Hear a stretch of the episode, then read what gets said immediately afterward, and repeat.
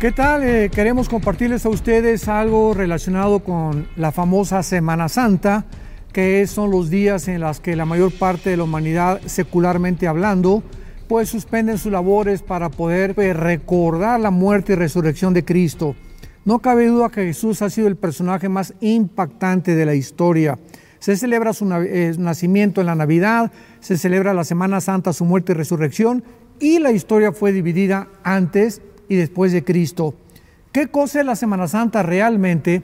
Bueno, pues es el momento en el que la humanidad vuelve otra vez hacia el pasado, hace dos mil años, para recordar que ese hombre en la cruz abrió sus brazos y con su sangre preciosa pagó por nuestros pecados. Sin embargo, el significado es ignorado por la mayor parte de la humanidad. En la primera carta de Pablo a los Corintios, capítulo 15, Dice la, escritura, si se predica de Cristo que resucitó de los muertos, ¿cómo dicen algunos entre ustedes que no hay resurrección de muertos? Porque si no hay resurrección de muertos, Cristo tampoco resucitó. Entonces, la Biblia nos muestra claramente que la base del cristianismo no son dogmas, no son ceremonias, no son liturgias, es un hecho histórico. Jesús volvió a vivir a los tres días. Y esto fue lo que revolucionó y lo que cambió la historia a través de los últimos dos mil años. No fueron los paganos, ni los vikingos, ni los moros, ni los godos los que derrumbaron al imperio romano, fue el mensaje de los apóstoles de que Jesús había resucitado. Esto es importante porque nos damos cuenta que fue en esa muerte donde Dios nos ofrece el perdón de nuestros pecados. Si tú invitas a Jesucristo y haces una realmente análisis de tu vida, te darás cuenta pues de que todos hemos pecado de alguna forma. Dice la Biblia que todos pecamos y todos fuimos alejados de la gracia de Dios. Pero es en la muerte de Cristo donde Dios nos ofrece su perdón. Y esto es maravilloso, porque pues claro que los cristianos todas las semanas son santas para nosotros.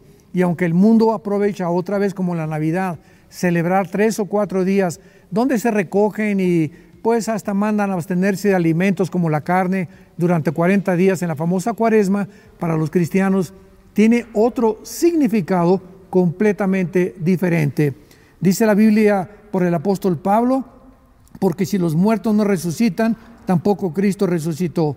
Y si en esta vida esperamos solamente en Cristo, somos dignos de conmiseración de todos los hombres.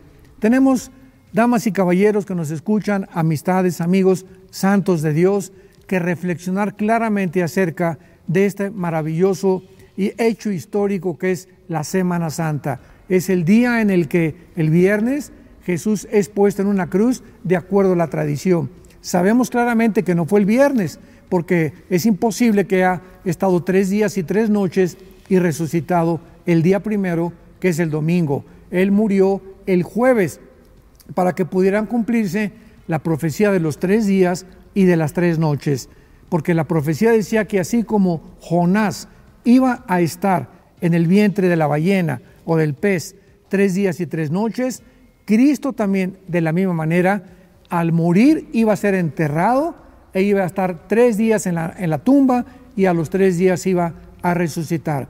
Y estos tres días son exactamente los que de una forma en matemática se cumplieron para que estas profecías de la Biblia pudieran inspirarnos y mostrarnos que es un libro inspirado totalmente por Dios.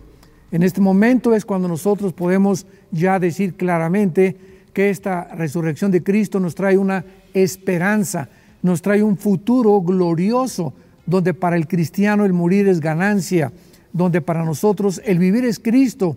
Pero como dice Pablo en el libro de Filipenses, si se nos invita a poder escoger morir o vivir, pues no sabríamos qué escoger realmente, porque tenemos la esperanza de la resurrección.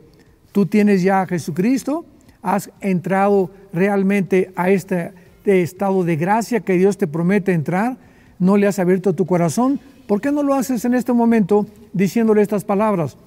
Señor, te pido perdón por mis pecados, creo que a los tres días resucitaste los muertos y te pido que a través de esa sangre que tú derramaste, me limpies de toda maldad.